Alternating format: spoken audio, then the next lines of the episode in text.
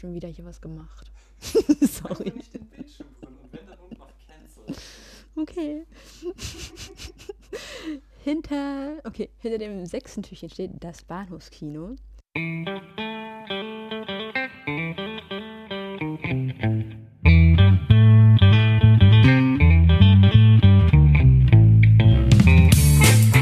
Ho, ho, ho, das ist der Adventskalenderbeitrag vom Bahnhofskino. Mein Name ist Patrick und bei mir ist der Daniel. Hallo. Hallo, hallo. Ja, wir lieben den Spätfilm-Podcast und deswegen haben wir auch einen kleinen Beitrag äh, fabriziert, beziehungsweise werden diesen fabrizieren zum, zum 6. Heute ist Nikolaus. Daniel, wir sind am Yay. Nikolaustag dran. Ah, großartig, ich freue mich. Stiefelchen schon hab- weggestellt und Nein, aber ich habe meine Weihnachtsmütze auf. ja, dieses, dieses beschissene Gefühl, wenn man morgens in den Stiefel schlüpft, um zur Arbeit zu gehen und merkt, verdammt, die Schokolade steckt noch drin. Ja, im Hochsommer. Natürlich. Okay. Das ist ja der Zeitpunkt, Ja. zu dem wir diesen Podcast aufnehmen. Dann, ne? Natürlich. So, sowas will monatelang vorher geplant sein. Nein, äh, ganz im Ernst. Oder auch nicht. Wir sprechen in, in, in äh, kurzer Knappheit, so gut wie es eben geht, über das äh, Kino-Komödienjahr 1988 oder die späten 80er und versuchen uns in einer qualitativen Einordnung von Scrooged, äh, die Hm. Geister, die ich rief. Ich bin sehr unsere gespannt. Aufgabe. Ja, Daniel und Paula haben uns das aufgetragen und wir werden es versuchen. Und ähm, wo würdest du ihn so qualitativ ansiedeln, wenn du diese auf die, auf, die- auf die Box Office Top Top Player des Jahres 88 in, in aus Hollywood schielst? Uiuiui, also ich, äh, buh, das ist eine schwierige Frage tatsächlich. Ich finde, ich finde, der 13. Platz, den er einnimmt unter den, unter den ähm, äh, Kinobesuchern des Ja. Jahres, ähm, vielleicht ein bisschen unverdient. Ich, ich hätte gedacht, dass er, dass er vielleicht etwas höher einsteigen würde, aber das mag natürlich auch daran liegen, dass äh, ein solcher saisonaler Film ja normalerweise eben, naja, eben nicht im Hochsommer erscheint. Hm, hm. Ähm, ich finde, er ist nicht unbedingt äh, einer also der der der Top-Kandidaten in dem Jahr, aber er schlägt sich eigentlich ganz wacker. Hm. Es ist ja wirklich erstaunlich, wenn man so auf die, die, die, die, die Top-US-Komödien guckt, dass es eigentlich auch fast gleichermaßen die Top-Filme des Jahres sind. Denn Mhm. äh, heutzutage rechnet man nicht mehr mit so viel komödiantischem Material in den un, unter den Box-Office-Knallern. Ich glaube, allein in den Top Ten finden, finden sich acht Komödien. Und Ja. zumindest einer hat mich davon sehr überrascht, das ist Crocodile Dundee 2. Ja, stimmt, Denn- ja, aber der war ein großer Hit damals. Ah, das war ein großer Hit. Ja. Man man würde es Ja. gerne vergessen vielleicht, aber Puh. Ja, also was, was sie dort da getrieben hat, weiß ich wirklich nicht so genau. Ich weiß, also äh, Big auf Platz 4 habe ich selber sogar im Kino zweimal gesehen. schön. Ja, ist aber ein ich, schöner Film. ich, ich, ich finde den, ich finde den Ratten toll. Ich habe mich sehr gefreut, als er damals auf äh, Blu-ray rausgekommen ist. Äh, ebenfalls zweimal im Kino habe ich gesehen äh, Coming to America, der Prinz aus Zamunda. Äh, den ich heute vermutlich nicht mehr als ganz so da oben äh, ein, einschätze. ähm, aber wie soll ich sagen, ich, ich, ich mag ihn eigentlich immer noch ganz gerne. Ich finde ihn, er ist, er, ist, er ist drollig, er ist witzig, äh, hat ein paar ganz gute Einfälle, ein paar weniger gute Einfälle, aber zumindest hat er, hat er diese eine kleine Referenz an äh, Trading Places, die Glücksritter, für den ich äh, ihm sehr dankbar bin. Ja.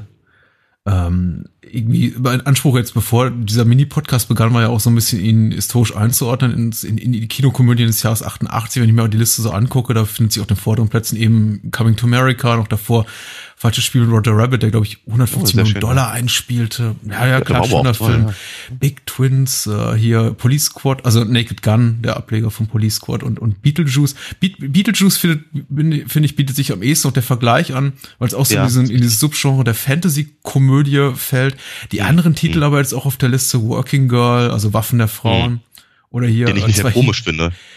Also, ist sehr komisch. find, also das, das, nee, weil ich mag, ich mag den Film gerne, aber ich, ich, äh, habe ihn eigentlich nie so richtig als Komödie gesehen. Ich habe den auf die Liste gepackt, weil da stand, glaube ich, im Wikipedia-Eintrag Dramedy. Und das hat mir Ja, gereicht. also, also das Dram verstehe ich, aber gut, Ja. okay, na gut. Ja, äh, ja, alles alles, was du hinreißend verdorbene Schurken. Äh, wir haben uns ja im. Vorfeld kurz darüber und unterhalten, dass wir ihn ja wohl, wenn wir ihn in eine Schublade schieben müssten, wahrscheinlich so in diese Fantasy-Komödien-Schublade Ja. schieben, ähnlich wie, wie Beetlejuice und dazu fiel uns dann noch ein hm, Big Trouble in Little China, Ghostbusters, jetzt Ja, erstmal so die offensichtlichen genau. Sachen und der, der oft von uns lamentierte äh, Golden Child mit, äh, auch mit Eddie Murphy. Eddie. Richtig, ja. Ja, es war, eine, war, war, eine, war natürlich eine Zeit, äh, in der so eine, ich glaube, man nennt das sowieso High Concept Comedy, äh, im, im, voll, voll in war, ne? mit irgendwie möglichst, möglichst viel äh, Brimborium, Brimborium ähm, im Prinzip eine, eine relativ pff, einfache Story zu erzählen und mit einem mit einem bekannten Komiker zu besetzen, der dann halt so sein Ding macht. Und das waren halt damals genau die ganzen Leute. Im Bill Murray äh, führt das natürlich an, aber ähm, Eddie Murphy, Dan Aykroyd, äh, Chevy Chase natürlich damals auch noch mhm. durchaus, ähm, John Candy, Steve Martin, pff, laut, lauter alte äh, Saturday Night Live Leute, die ähm, mit ursprünglich halt sehr, sehr kleinen Komödien groß geworden sind äh, und denen man dann offenkundig richtig Geld zur Verfügung gestellt hat. Und bei manchen funktioniert das halt sehr, sehr gut. Und bei anderen kommt halt sowas raus wie Golden Child. Kann sich Scrooge, äh, Stichwort Chevy Chase, mit ja. äh, dem, dem Weihnachtsklassiker über die Familie Griswold, äh, Christmas das, Vacation das, messen? Das, das ist fies. Das, ja. ist, das, das, das ist eine ganz, ganz unfaire Frage. Dieser, dieser Film wird in diesem Haus, Haushalt jedes Jahr gesehen. Das, äh, das funktioniert so nicht. Dazu kann ich nichts sagen. Nein, also ich, ich, ich glaube auch, dass die beiden, dass die beiden grundlegend äh, inkompatibel sind, einfach was die Humorebene angeht.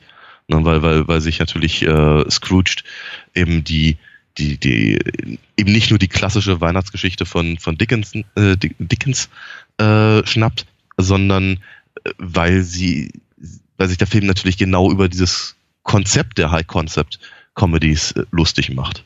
Mhm. Und, äh, und die, ja, soll ich sagen, die auch versucht ein bisschen bösartiger zu sein, alles in allem.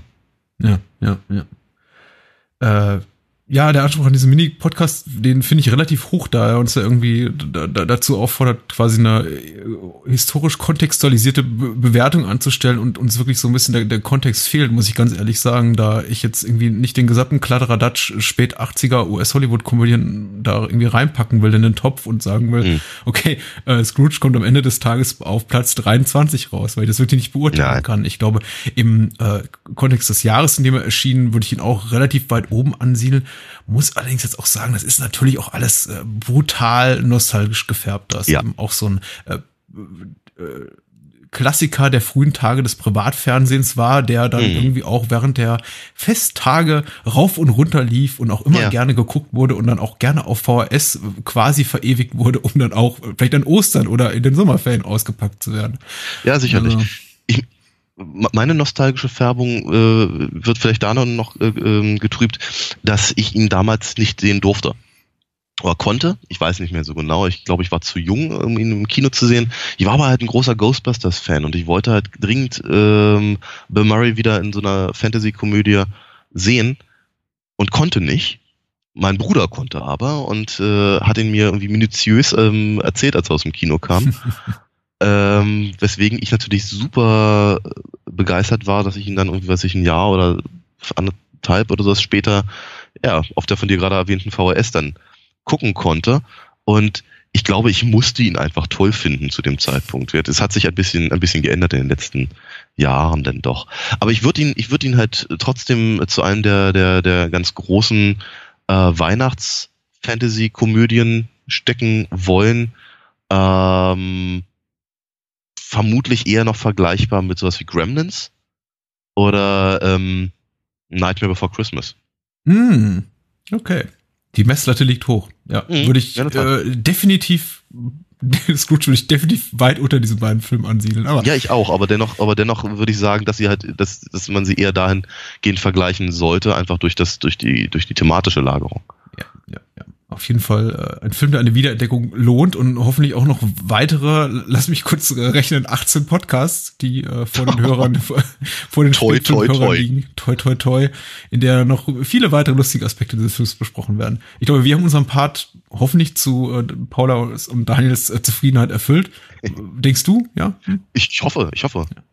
Sie können, ja, Sie können sich ja melden. Sie können sich ja melden. Und äh, äh, ihr lieben Hörer da draußen, hört, hört, hört auch fleißig unseren Podcast Bahnhofskino und äh, möge, möge euch nicht der Geist der zukünftigen Weihnacht ersuchen. Adios.